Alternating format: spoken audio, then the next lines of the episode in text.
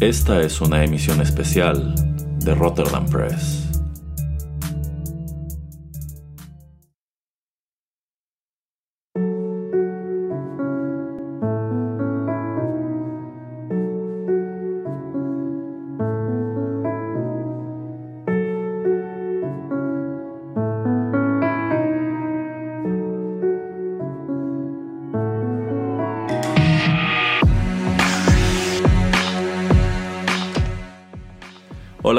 ¿Cómo están? Es un gusto saludarlos a través de estos micrófonos. Gracias por acompañarnos en este podcast.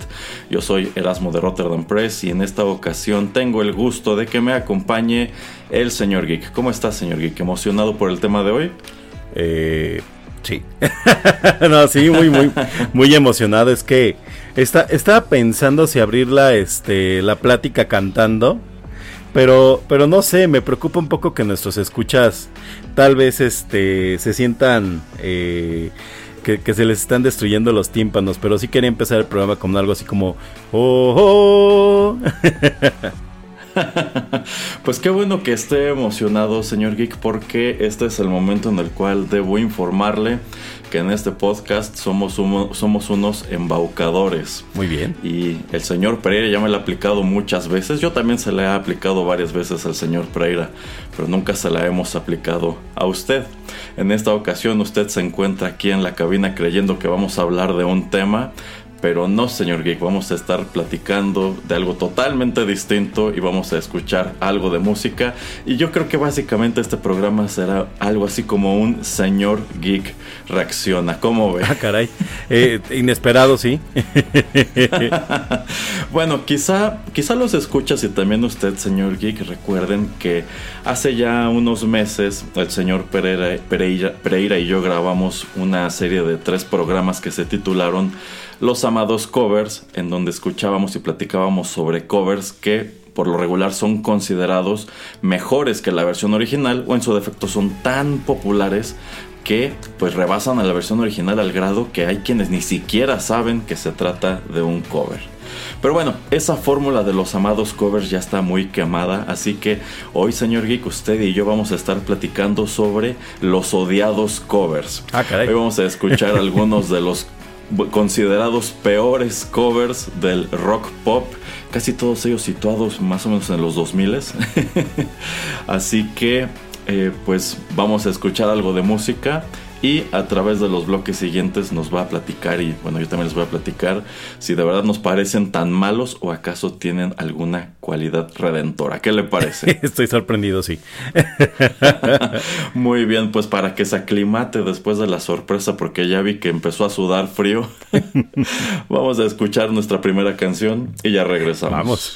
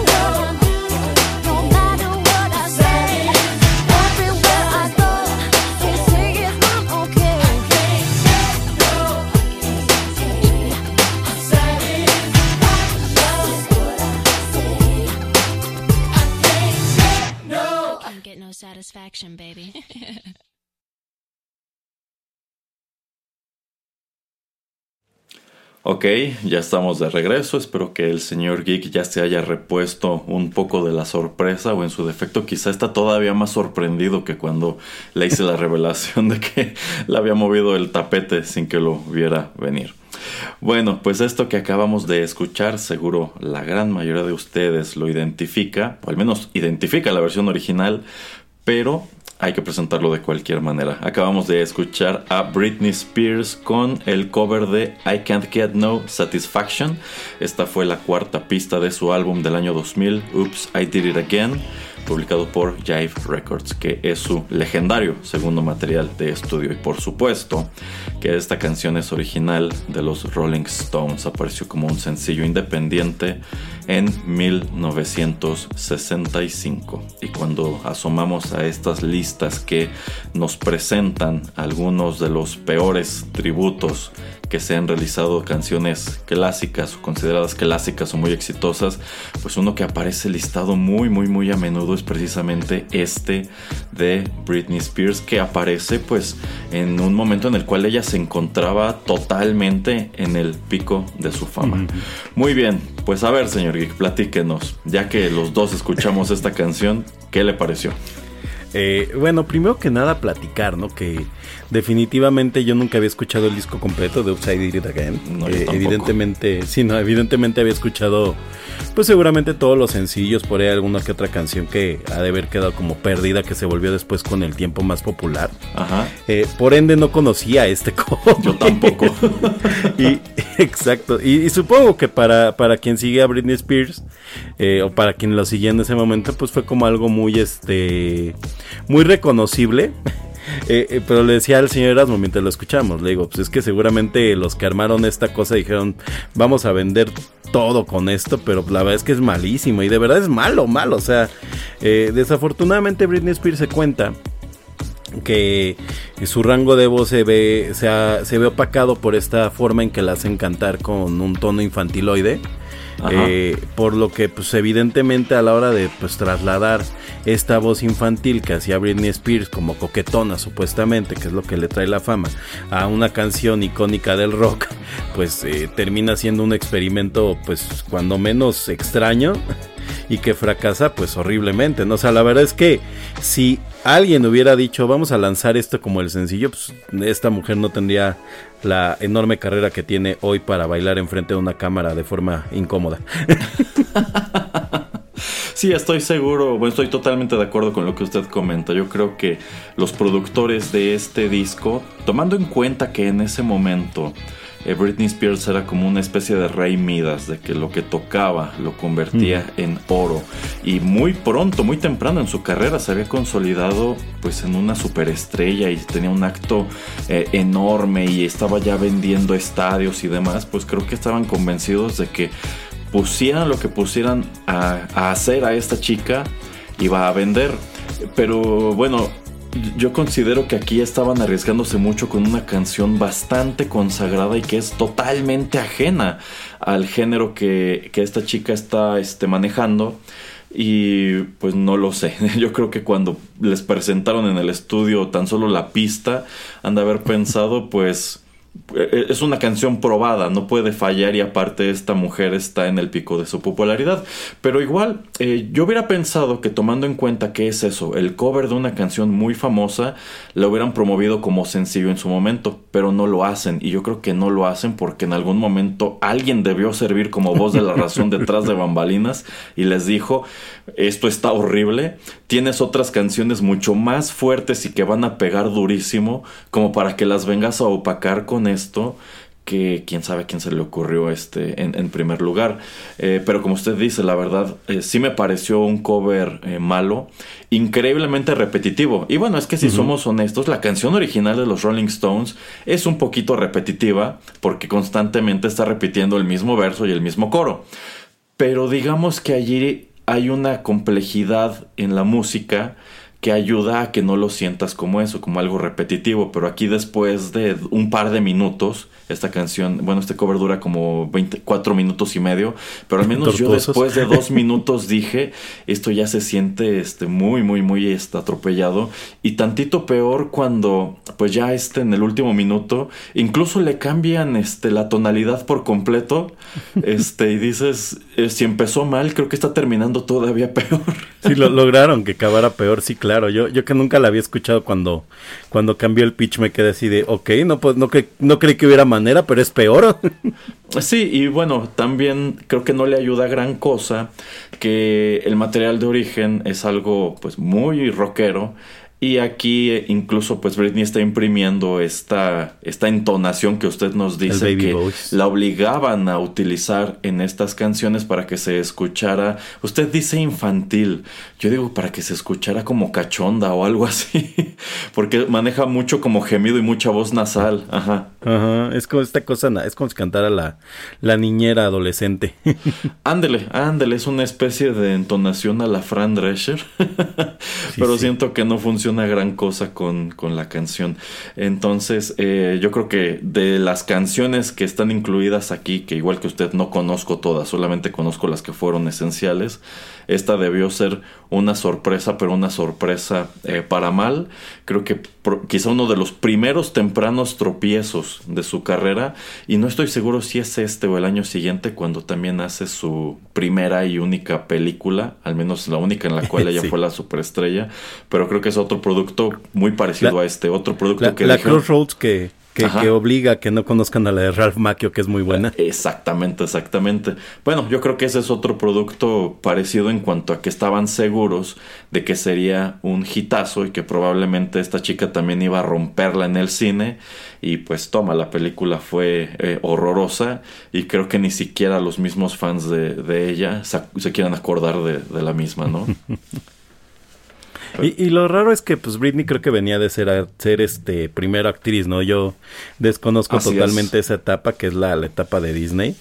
Eh, ni siquiera sé en qué serie habrá salido o algo, eh, pero supongo que es un poco la intención que tenían con esa canción, que eh, lo que vienen haciendo con todas estas artistas que vienen de Disney o que vienen de, de ser artistas infantiles es que, y de hecho lo, lo critica muy bien Boyack Horseman, que lo primero que hacen es darles un disco en donde son ultra independientes y súper sensuales y demás, entonces pues alguien dijo, ¿qué canción le puede quedar más que este I Can Get no satisfaction. Pero, ah, pues bueno, y, y, muy seguido, ¿no? Después cuando, cuando no son los Rolling Stones, pues, se avientan algo de Joan Jett y demás. O sea, casi, casi creo que es como parte de esta fórmula que tienen estas pop stars que vienen de ser estrellas infantiles, que siempre las meten con algún cover rockero, pero pues, la verdad es que no, no funciona nada. Ándale, ándale, como que parece una especie de ritual de paso para abandonar la imagen infantil o juvenil o inocente en favor de algo un poquito más arriesgado. Y es que de hecho la carrera de Britney Spears estaba pues aquí a punto de convertirse en eso, en algo más arriesgado con, con unos videos en donde el baile es, como usted bien señaló antes, todavía más incómodo. Pero bueno, eh, ¿algo más que comentar sobre este cover o nos vamos con el que sigue, señor pues, pues, nada más, no, no de ese cover, pero de verdad, por favor, Britney, ya deja de grabar esos videos o cambia Estamos muy preocupados. Continuemos. Híjole, es que sobre eso podríamos soltarnos a hablar como cinco horas, pero Fíjate, este, no, este no es el espacio. Exacto. Bueno. Fíjate, pues, Patti. Vamos a escuchar más música entonces.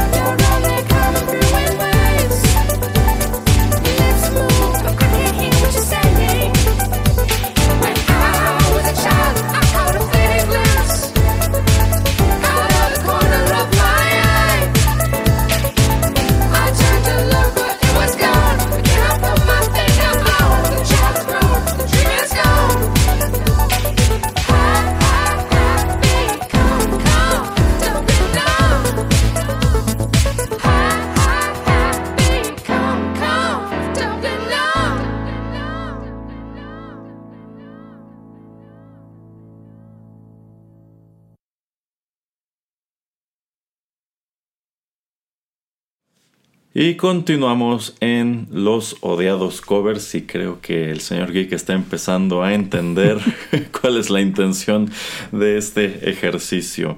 Y es que la canción anterior en definitiva era fácil de identificar, pero esto para nada se cumple con esta que acabamos de compartirles. Acabamos de escuchar al conjunto Scissor Sisters con su cover de la legendaria, legendaria Comfortably Numb. No, sé si eso es un cover de entrada. exacto, exacto. Podríamos ponerlo entre comillas. Bueno, esto forma parte de su álbum debut de 2004, Scissor Sisters, publicado por Polydor. Y claro que esta canción es original de Pink Floyd, incluida en el álbum de 1980, The Wall. Y quiero empezar preguntándole al señor Geek qué tanto le gusta Pink Floyd. Eh, eh, me agrada, me agrada. Eh, sí soy este muy poser de las de las conocidas, pero pues evidentemente Comfortably Numb es, es del de los most, ¿no? Buena rola para manejar y para para manejar. y, definitivamente también el productor que hizo esto estaba manejando. Pero sustancias bien prohibidas. sí, sí, yo pienso que por allí algo de eso tuvo mucho que ver, pues yo creo que tanto en la concepción del original como de esta, que bueno, insisto, en el caso de la de Britney Spears decimos es la canción de los Rolling Stones, pero aquí solamente poniéndole mucha atención a la letra podemos decir que es esta canción de Pink Floyd porque de ahí en fuera no tiene absolutamente nada que ver. Este conjunto pues no se caracteriza por hacer música rock, hacen más como que esto, esta especie de pop tirándole más a música electrónica y pues es algo que se pierde eh, por completo. Pero, pero bueno, lo que puedo entender, señor Geek, de su comentario es que esto no le gustó, ¿verdad? No, no, no, fue, fue, fue una, una, este, una, una suerte de tortura y sobre todo fue muy difícil estar eh, escuchándola y al saber que estaba escuchando un cover tratar de buscar eh, el momento en que me sonaba más o menos similar, ¿no? O sea, hay dos, tres puntos en donde sí más o menos sigue el ritmo, bueno, no el ritmo, sí más o menos sigue la tonada, pero esto es otra cosa, o sea, literalmente es como, es como si a alguien le entregaras la letra de una canción popular y le dijeras, oh, ponle, ponle una nueva, este, una nueva música y no la conocieras. O sea, para mí esto es como lo que hizo el cuate que le dieron Dragon, Dragon Ball Evolution. Nunca había visto Dragon Ball, le dieron un script y dijo, ah, bueno, esto suena así. Sí, sí, y bueno, es que también esta canción carece de algo muy importante. Eh, en primer lugar, es más corta porque... Eh, Gracias a Dios. sí, es, efectivamente. Comfortably Numb eh, en su versión original dura más de 6 minutos y esta dura como la mitad de tiempo. Y también se, es una canción que se caracteriza por los solos de guitarra que a menudo vamos a encontrar listados entre los, los solos de guitarra más importantes de la música rock, más importantes de los años 80, esos solos de guitarra que son esenciales si te gusta este tipo de música o te gusta el instrumento. Y pues aquí es algo que está totalmente ausente y pues con justa razón no tenía nada que hacer esas melodías aquí. No, pues ni siquiera lo intentaron con algún sonido electrónico algo, o sea, literalmente dijeron, eh, quitémoslo. Exacto, exacto. Pero para colmo, señor Geek, y probablemente esto también lo sorprenda, pues sucede que eh, tanto David Gilmour como Nick Mason como Roger Waters han expresado que les gusta esta versión. bueno, también esto, lo que se han metido en su vida, este, creo, creo que les hace sentido, ¿no? Porque dicen, ah, mira, es mi canción, pero pues ya trae como más ritmo. Supongo que ocupan cosas que los ponen como más acelerados. Ocupaban, ¿no? Yo creo que ahorita ya, ya deben de estar en otro momento de sus vidas. Esperemos. Pero bueno, también para añadir, para añadir un poco a la infamia, y es algo que igual no, me explico, esta, e, este cover estuvo nominado ese año eh, al, a, un, a, un, premio Grammy como ah, mejor grabación eh, de música dance, pero eh, perdió pues nada menos que contra Britney Spears con su sencillo Toxic. Ok, sí, muy, muy buena canción, por cierto. Por cierto, esa canción de Toxic Britney Spears justamente le pega mucho al rock y ahí sí suena bien. Pero bueno, este, sí, no, es increíble. Y aparte este, este sonido que, que de repente hace remembranza, remembranza a Staying Alive, o sea, que hacen el, ah, ah, y dices, ok, van a hacer un mashup, o sea, wow, o sea, yo no la conocía tampoco por obvias razones no la iba a conocer pronto, pero pues eh, ahora voy a tener que hacer que deje de vivir en mi cabeza con cloro. Es que para colmo siento que la tonadita general sí es como sí es como un gusanito que se queda en la oreja. Sí, sí. sí es, como esta cancioncita de Bob Esponja la de Exacto, que se te queda, se te queda, aunque tal vez es más rítmica. Sí, sí, lo cual yo creo que lo hace incluso más terrible porque hay canciones malas que son malas un rato y te olvidas de ellas, pero hay otras que eso, ya que las escuchaste, maldices el momento en que, en que la pusieron en el radio, incluso en que alguien la mencionó, porque se te puede quedar todo el día la tonada y termina siendo algo increíblemente irritante. Y, yo creo que es totalmente el caso de esto que acabamos de compartir. Así yo, que yo creo que eh, más allá de haber compartido esto, quizá también haya que ofrecer una sentida Disculpa. yo, yo no sabía, yo venía a grabar otra cosa. Sí, sí, sí, aquí es totalmente una maldad que le quise hacer al señor Geek, pero quizá me lleve a más de una escucha entre las patas. Está bien, se lo merecen. Por no dar like, este, y no compartir. Este, oiga, y aparte, ¿sabe qué es impresionante esta canción? Además, el video. Eh, yo, ah, yo soy una persona que en los videos es muy infeliz cuando dicen Mustang rojo cara blanca espero llantas cara blanca, espero un Mustang rojo llantas cara blanca, ¿no? Cuando no pasa es como de, mm, ok, no pasó. Pero, pero esta definitivamente es de, ok, ¿por qué están en el agua? ¿Por qué nadan con medusas? ¿Qué demonios está pasando? ¿Saben de qué habla esta canción? Pues yo creo que más que importarles de qué habla esta canción, quizás se fijaron en qué simboliza o con qué se asocia esta canción.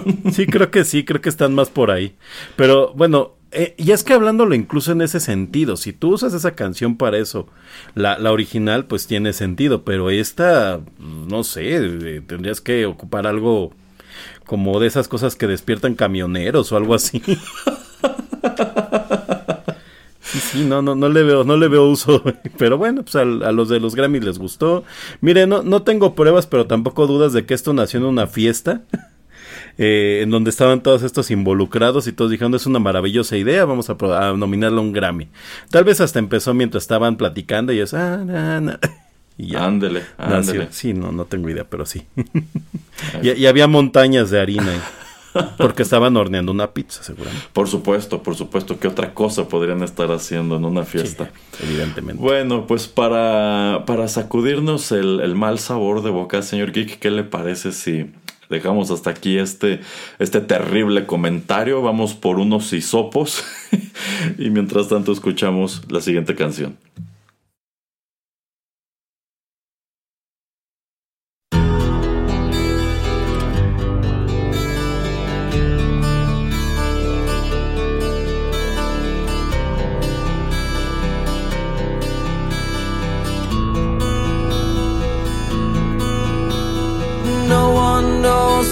It's like to be the bad man, to be the sad man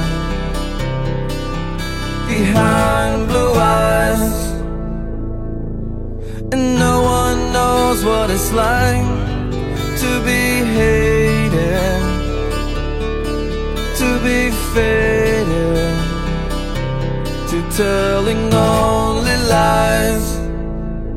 But my dreams, they aren't as empty as my conscience seems to be. I have hours only lonely. My love is vengeance that's never free.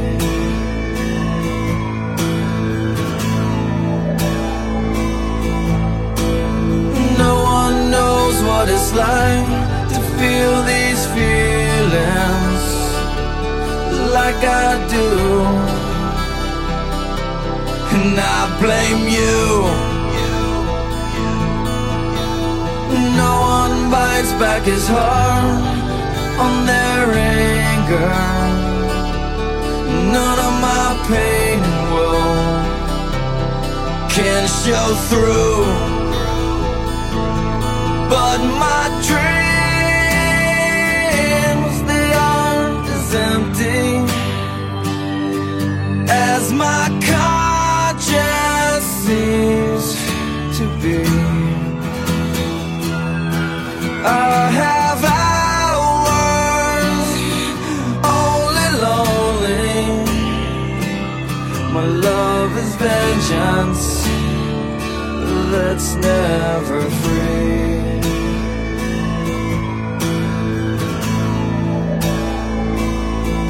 Discover. L I E. Discover.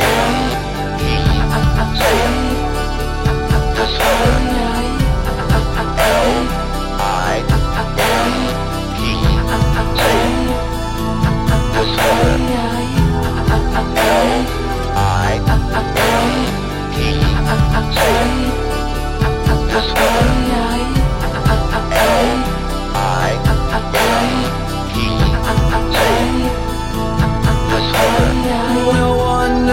What it's like to be mistreated, to be defeated behind blue eyes, and no one knows how to say that they're sorry. And don't worry. I'm not telling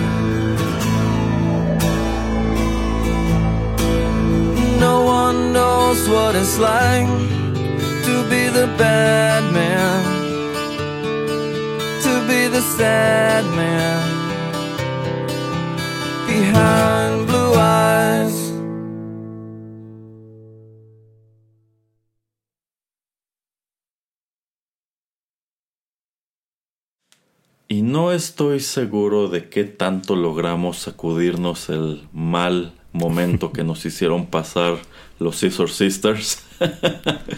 Pero bueno, esto que acabamos de escuchar se titula Behind Blue Eyes, corrió a cargo de Limp Bizkit y lo presentaron como un sencillo independiente en 2003 cuando estaban firmados con Interscope Records. Y yo creo que muchas personas que teníamos eh, ¿qué será? Un- entre 15 20 años en aquel entonces. No estábamos al tanto de ello, pero esto pues era un cover. Eh, la canción es original de The Who y aparece en su álbum Who's Next del año 1971.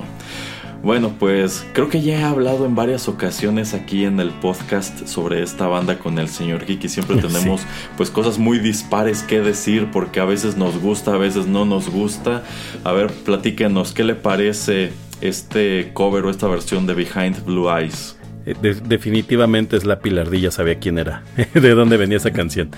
Este, pero bueno, Eh, sí, efectivamente, como dice el señor Erasmo, eh, yo tampoco conocía esta canción eh, antes de escucharla, pues con Limp Bizkit. Recuerdo perfectamente que sale como sencillo de una película nueva de Halle Berry.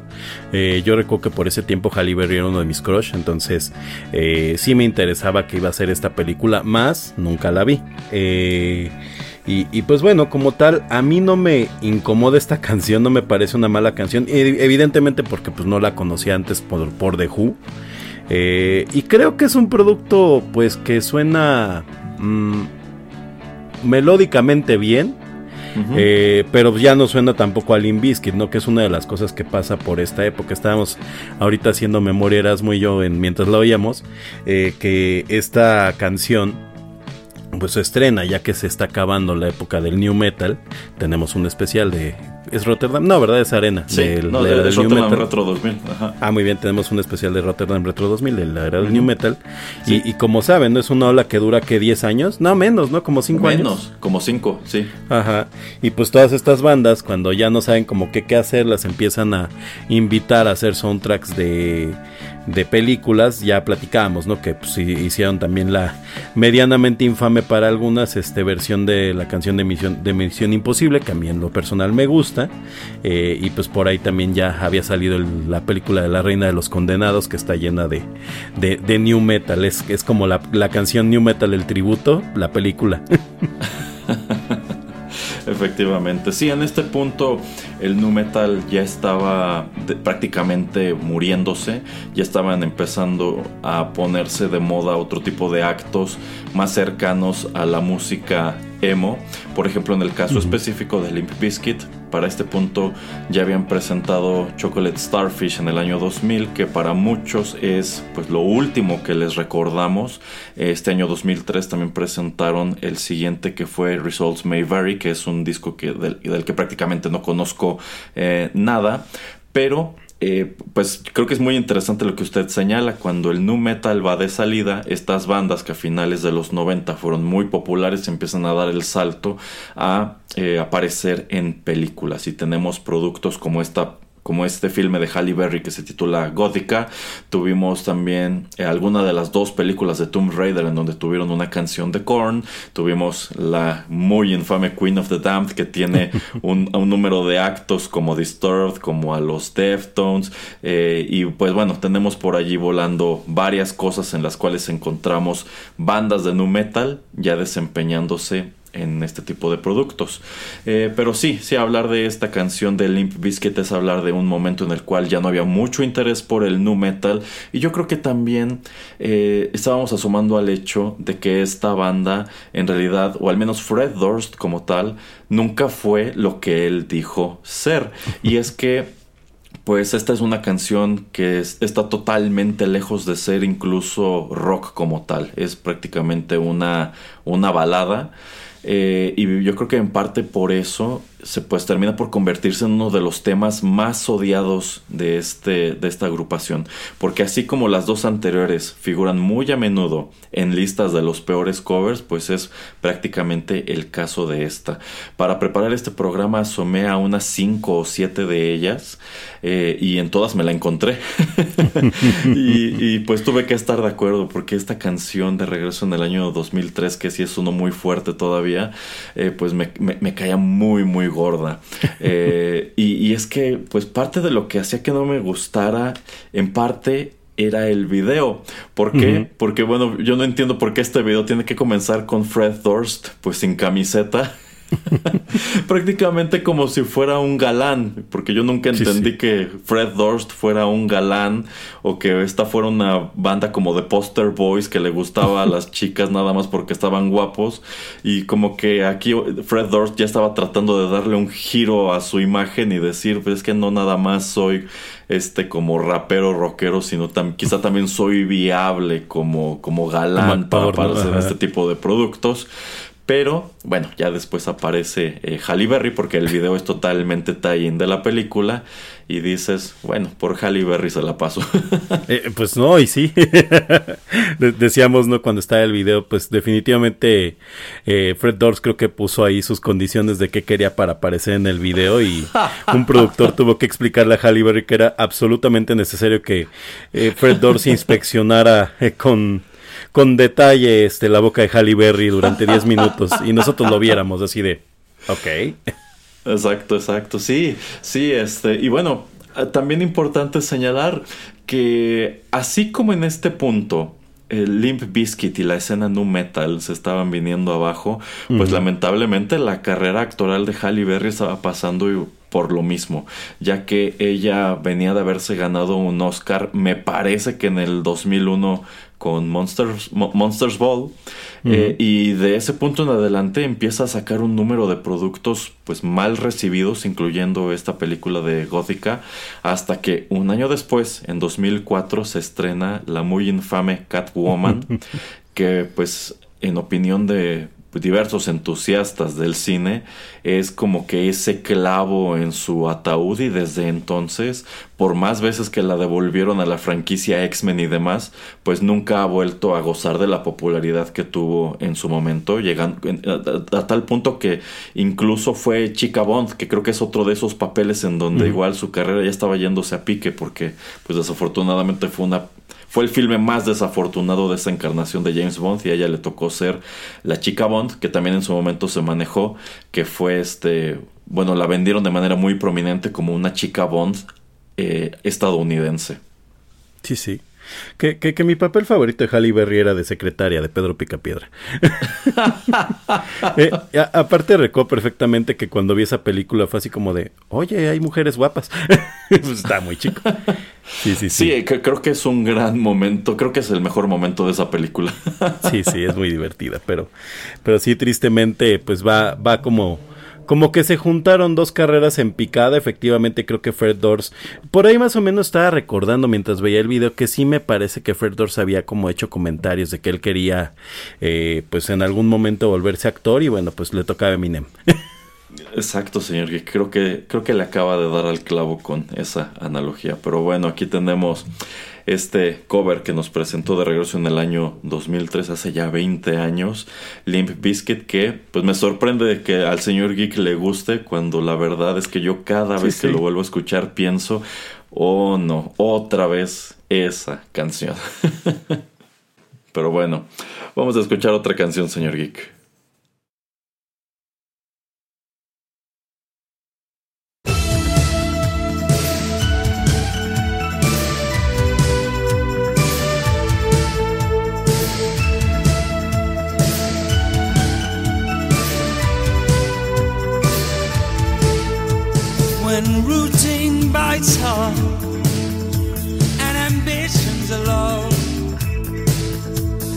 Resentment rides high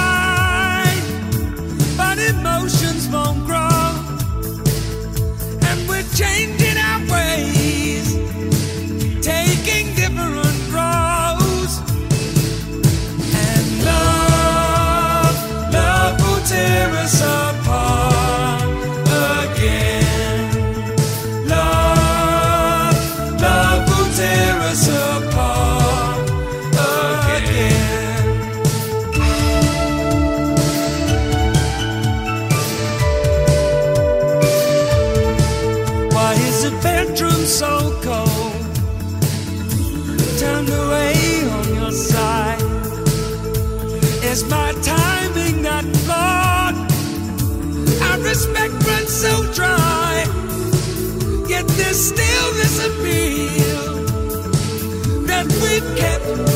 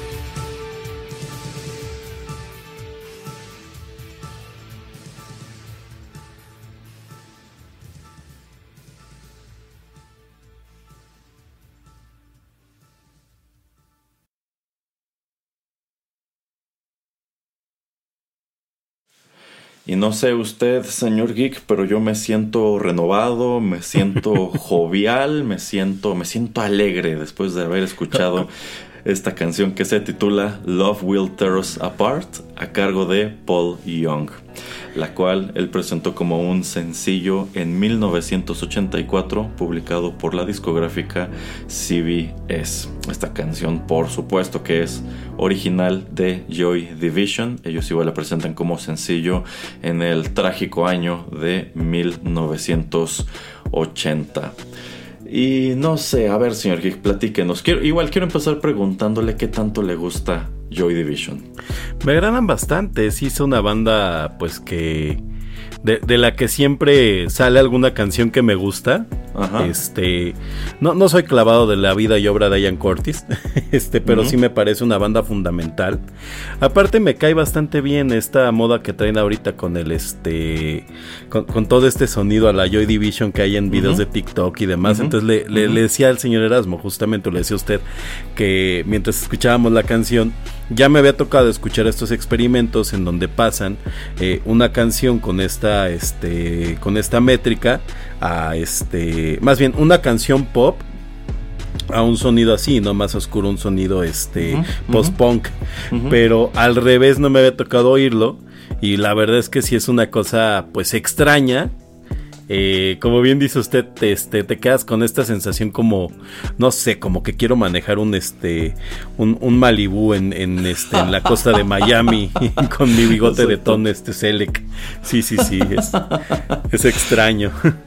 Pues sí, es muy extraño y por un número de factores, empezando por el hecho de que yo considero que este tema en específico, Love Will Tear Us Apart, es, pues es un gran himno de la depresión. Entonces, no sé si no le han prestado atención a este hecho o incluso a la letra misma de, de la, de- de- melodía, pues que va realmente de los problemas este, en una relación este, de pareja, que es precisamente sobre eso que decide escribirla Ian Curtis, porque era lo que estaba experimentando en ese momento eh, de su vida, que bueno, ya eran los últimos momentos de su vida. Este, pero digo, ¿por qué agarrar una canción que tiene sobre sí esta aura de que es una canción triste, de que es una canción para deprimirte, de que es una canción como para los inadaptados y convertirla en esto que es un poco más cercano al synth pop y para colmo se escucha pues se escucha muy feliz. Yo Sí, sí, jamás he video, el asociado, yo jamás he asociado Love Will Tear Us Apart con estar contento o estar de buen humor. Sí, no, le digo, y en el video bailan y todas las coristas, o sea, es como muy alegre todo el, todo el mood que trae esto. A, a pesar de, de esto, ¿no? En este, en su género, pues tal vez suena un poco como esta balada cursi romántica, pero como bien dice, ¿no? Como que no entendieron que era este himno. Quisiera pensar que para este momento todavía no estaba tan tan posicionada como un himno, como algo Ajá, pues tan ajá. grande lo que fue el legado de Joy Division, Ajá. que les pareció incluso tal vez como una canción este semi desconocida, ¿no? Me, me recuerda un poco estos experimentos que se hacían en México con bandas este, italianas o con cantantes italianos Ajá. y que pues de repente uno se entera que la maldita primavera pues no es no es este no es original de Yuri, ¿no? Entonces no sé si tal vez no era tan conocido pues por esos tiempos la canción y evidentemente Joy Division como para que dijeran, bueno, pues tal vez suena bien, eh, sabemos que tiene su público, pero pues vamos ahora sí a hacer que jale porque nosotros somos pues una banda netamente pop. A mí me suena por ahí. Probablemente tiene algo de, algo de razón. Quizá en ese punto de la historia, eh, Joy Division aún no se consolidaba como ese acto super lóbrego eh, que atrae a cierto tipo de adolescente o a cierto tipo de joven adulto como lo hace actualmente. Eh, ahora también algo que comentábamos ayer es que para mí este cover se escucha como New Order tocaría Love Will Tear Us Apart actualmente.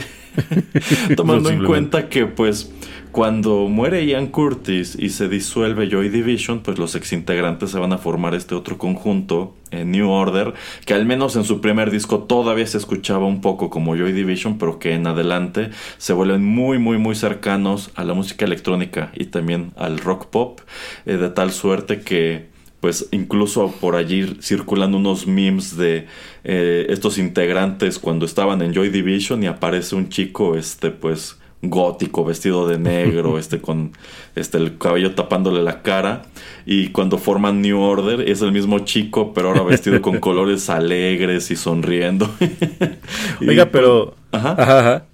Y me quedé pensando eso. Yo creo que si New Order tocara hoy día Love Will Tear Us Apart en algún festival, quizás se escucharía muy parecido a esto.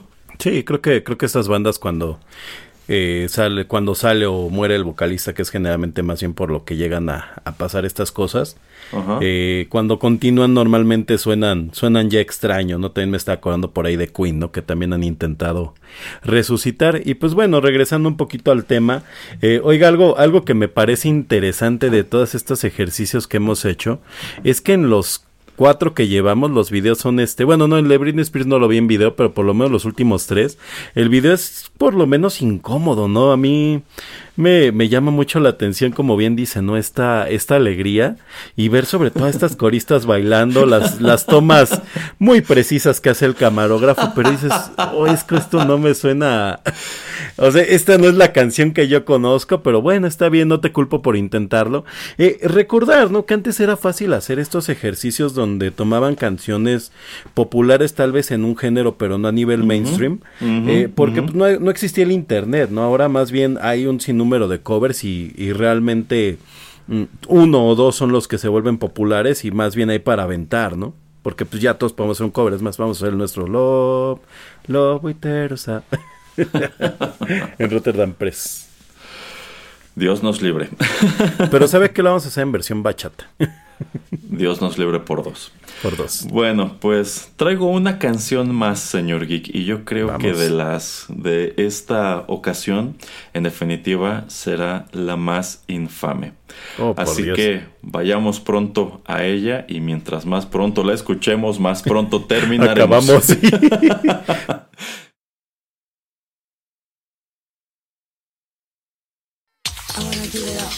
I I was made for loving you.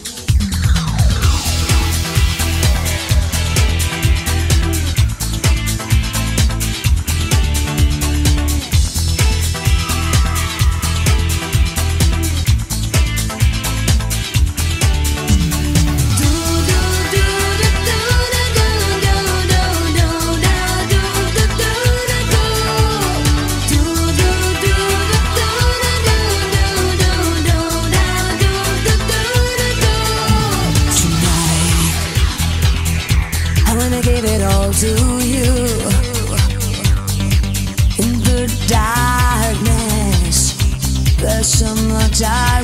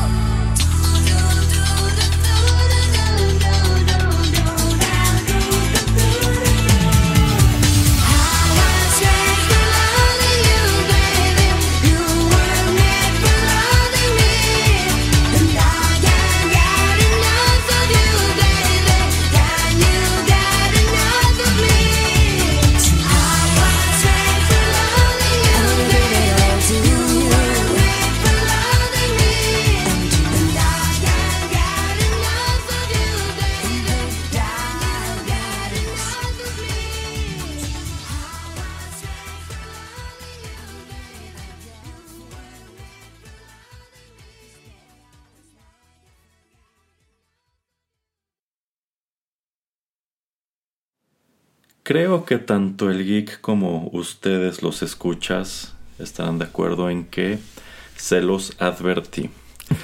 Esto que acabamos de escuchar, también muy reconocible, lleva por título I Was Made for Loving You. Esta canción es original de Kiss de 1979, viene incluida en su álbum Dynasty, que tuvo un número de peculiaridades en su momento. Pero este arreglo o esta versión corrió a cargo nada más y nada menos que de Paulina Rubio.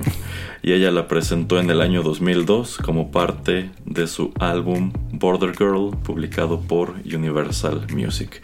Un disco que tuvo la peculiaridad de que fue grabado en su totalidad, bueno, eso podríamos subrayarlo o ponerle un asterisco, en inglés. Este es un esfuerzo con el cual esta cantante, pues mexicana, aunque no le guste del todo, trató de ingresar a los Estados Unidos, pero lo cierto es que pues varias de las canciones que aparecieron aquí las grabó en los dos idiomas, las grabó tanto en español como en inglés. Pero bueno, aquí nos estamos encontrando con este ejercicio que me estoy muriendo por saber qué le pareció al señor Geek. Bueno, pues cuando menos es este no, no, no sé si interesante, pero por lo menos eh, sí te hablo un poco de la época, ¿no? Creo que, creo que lo platicábamos mientras escuchábamos la canción. La realidad es que esta, esta canción habla mucho de esta época en donde pues todos los cantantes latinos quisieron intentar colgarse de que venía pues ya eh, pues golpeando la ola de cantantes latinos cantando en inglés, eh, llega la vida loca y pues yo creo que Pau dijo, ¿por qué no? ¿Por qué no intentarlo? Pero pues, se nota, se nota rápidamente que no domina el idioma y que nadie le supo decir, oye Pau, tal vez eh, te debería de escribir aquí la, la letra, como suena fonéticamente y que suenes un poco más, más natural, este, voy a darte un coach. Pero seguramente dijo, yo hablo inglés de toda la vida, me la sé, mira, he ido a Nueva York, he pedido hamburguesas y me las entregan. y, y pues la verdad es que es, es una versión pues que es mm, no solo rara, eh, sino justa. Y, y, pues creo que ella tampoco debe estar muy orgullosa de la misma porque pues yo nunca la había escuchado antes.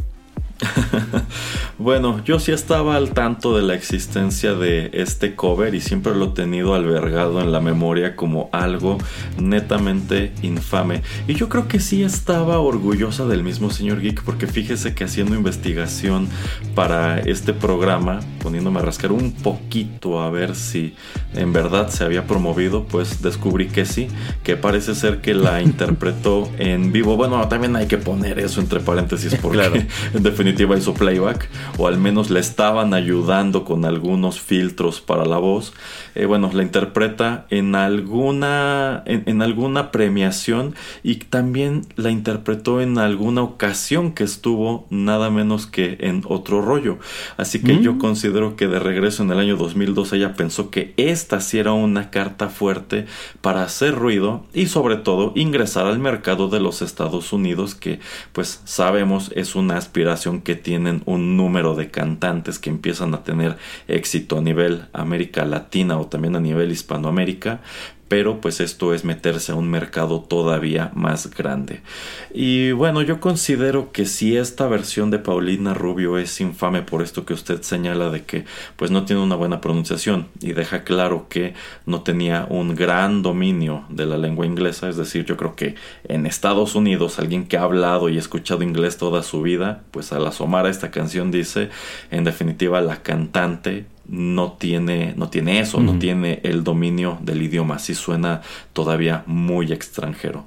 Bueno, pues si bien esta es una versión cover infame, pues hay que recordar que a fin de cuentas aunque I Was Made for Loving You probablemente sea la canción más recordada o más conocida a nivel popular de esta agrupación Kiss, lo cierto es que cuando ellos lanzaron este disco de regreso en 1979, pues tampoco fue algo muy bien recibido por un, un- un número de peculiaridades que podemos encontrar asociados tanto a la canción como a este álbum Dynasty.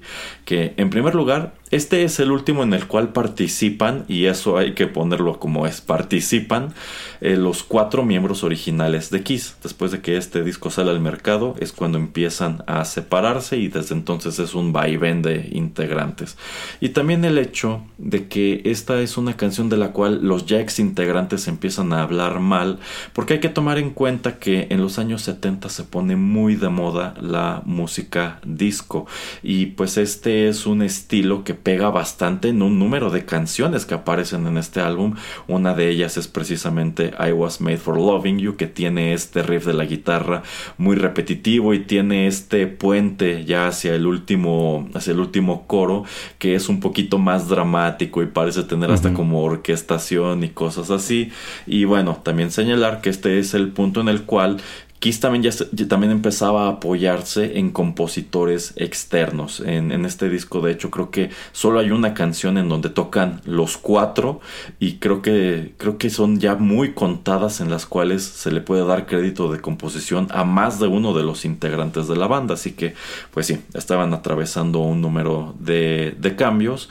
Eh, yo creo que sobre todo había fans de la vieja guardia que al escuchar esta I Was Made for Loving You pensaron, creo que aquí ya están empezando a distanciarse de las canciones que los hicieron grandes, ya están empezando a traicionar su esencia, como Paulina Rubio estaba traicionando la esencia de esta música, eh, pues pop en español, que fue la que la dio a conocer en México y también en Latinoamérica.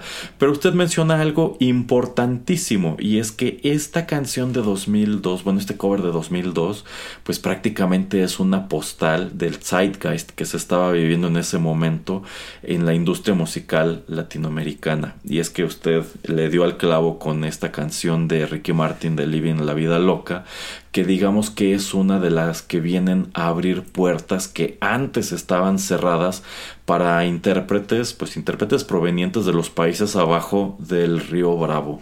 Y es que, eh, pues digamos que es el éxito que empieza a tener Ricky Martin, quien ya era una estrella a nivel eh, América Latina, pero todavía no pegaba de aquel lado de la frontera, bueno, pues él es uno de un número de intérpretes que a finales de los 90, principios de los 2000, cantando en inglés, a veces cantando en español y muy a menudo cantando en spanglish, pues empiezan a tener una gran penetración. Eh, Ricky Martin lo hace primero con Living la Vida Loca y después explota terriblemente cuando le dan esta canción que fue el tema del Mundial de Francia 1998 de la Copa de la Vida que fue un hitazo internacional y poco después es cuando igual eh, Shakira que ya era medianamente conocida a nivel América Latina, pues también empieza a, bueno, arroja un número de canciones en inglés muy llamativas en aquel mercado y pues es justo de eso de lo que se está tratando de colgar aquí Paulina Rubio, aunque evidentemente ella no tuvo el mismo resultado, ¿no, señor Geek? Es correcto. Y, y bueno, en este disco, eh, efectivamente, pues creo que no logra como tal el cometido de, de explotar tan fuerte, pero en el siguiente disco que graba, pues sí ya, ya logra este entrar a diferentes mercados porque pues, le baja un poquito a, este, a estas canciones en inglés, empieza a cantar en spanglish, creo que por ahí logra colocar algún sencillito por Estados Unidos y sobre todo pues creo que creo que es cuando entra a, a España, ¿no? Con esta canción en donde salía eh, con, con unas tiras de, de no pasar. Y pues bueno, la, la parte que usted comenta de lo de Kiss a mí se me hace divertidísimo, ¿no? Que, que ellos se sientan como traicionando su esencia y demás. Yo siempre digo que Kiss es una banda que pues, literalmente sí se ve, este, se ven muy rudos, pero suenan, este, muy, muy como rock and roll prácticamente. Me recuerdan también un poco a Ghost, que también tú los ves como imagen y estos cuates tocan death metal. este, pero pues bueno, finalmente eh, creo que creo que habla más esas declaraciones de que la banda ya estaba cansada, pues como estaba conformada y ya después ya ya eran este teniendo sus diferentes eh, alineaciones, ¿no? Incluso creo que creo que en un punto Kiss este por esos años es cuando graba este disco sin sin maquillaje, pero bueno, pues ellos no no son tanto el tema de esta de esta canción. Eh, algo algo que sí no se le perdona a Paulina es que ha- hay dos cosas, ¿no? La primera es que en su eh, conocida eh, en su conocido ego, pues no se deja apoyar en los coros con el tururu. Me, me sorprende, ¿no? Que en este, que, que en vivo aparentemente sí lo hizo. Y pues sobre todo creo que, creo que no, lo que no le perdono es que efectivamente no hace esta última parte que, que es ya más este, como, como dice usted, ¿no? Ya está más orquestada en donde empiezan a, a hacer como estos gritos en la, en la canción original. Este, que, que como que se siente, ¿no? Que queda falta. Algo que sí podría darle como un punto a favor este cover es que a comparación de varios de los que escuchamos antes, es que por lo menos este más o menos sí te, sí te, o más bien realmente sí te recuerda la canción original, más pues sí, el cap- Paulina Rubio tiene cualidades vocales limitadas, eh, cualidades vocales que, que pues apenas cumplieron para que sonara más o menos entonada la canción. Y pues bueno no no no sabía no que sí lo había intentado en vivo. Pues sí, eh, yo considero que si omitió este puente que es más cercano a la música disco, quizás se debe, aunque no tengo la certeza, es nada más una especulación, pero quizás se debe a este hecho que usted ya señaló de que, de que vocalmente siempre ha sido muy limitada y de hecho, pues más o menos de estos años para adelante empieza a volverse muy amiga del autotune. Entonces quizá ella no podía alcanzar las notas que Paul Stanley sí alcanza en la grabación original y pues sencillamente no la incluyen o en su defecto la, la omiten para hacer la canción algo un poquito más compacto y que fuera pues más amigable para la radio supongo. Si bien pues la canción de Kiss también algo que se le ha criticado eso. Es eso que es una canción bastante radio friendly friendly.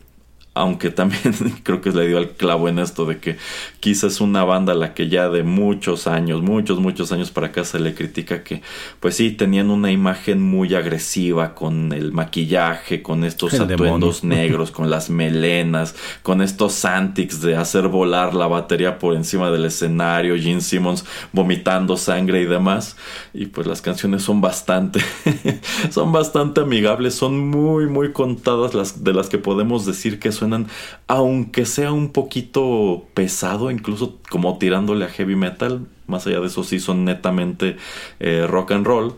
Pero bueno, pues parte de lo que en su momento constituyó el fenómeno de Kiss y parte también de lo que hace llamativo este cover que, insisto, no es muy bueno, pero pues tiene su valor agregado de que nos viene de una intérprete que nunca, nunca, nunca ha sido cercana a la música rock y que aquí decide apostarle a una a otra canción probada igual que lo hizo Britney en su momento para ver si obtenía algún resultado pero el resultado que obtuvo pues fue fue terminar en este programa en donde estamos criticando estos covers. oiga creo que creo que lo más rockero que ha hecho Paulina Rubio es tirarle a la reina del rock en sus canciones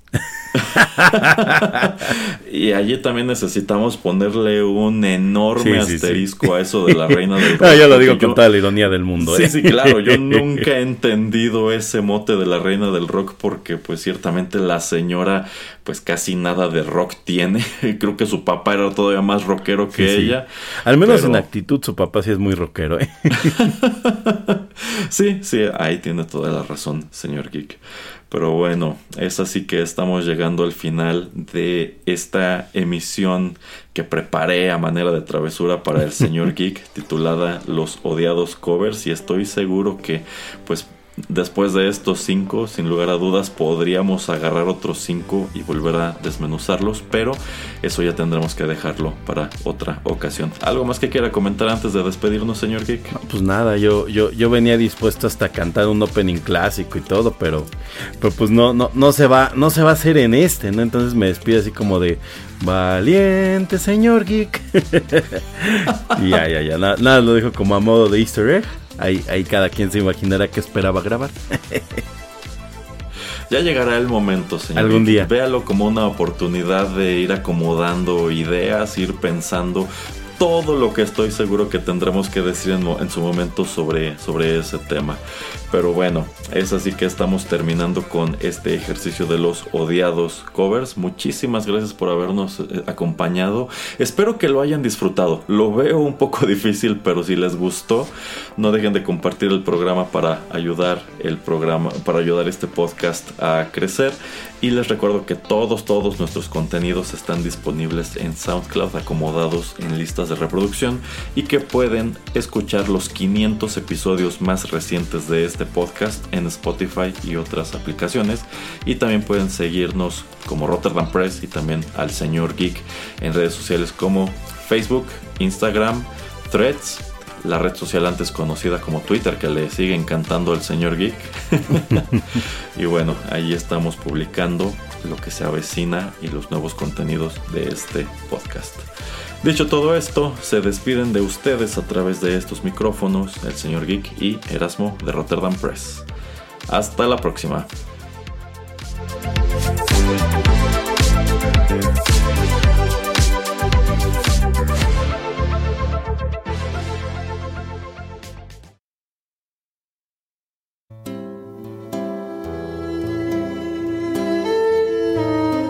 Estás escuchando Rotterdam Press.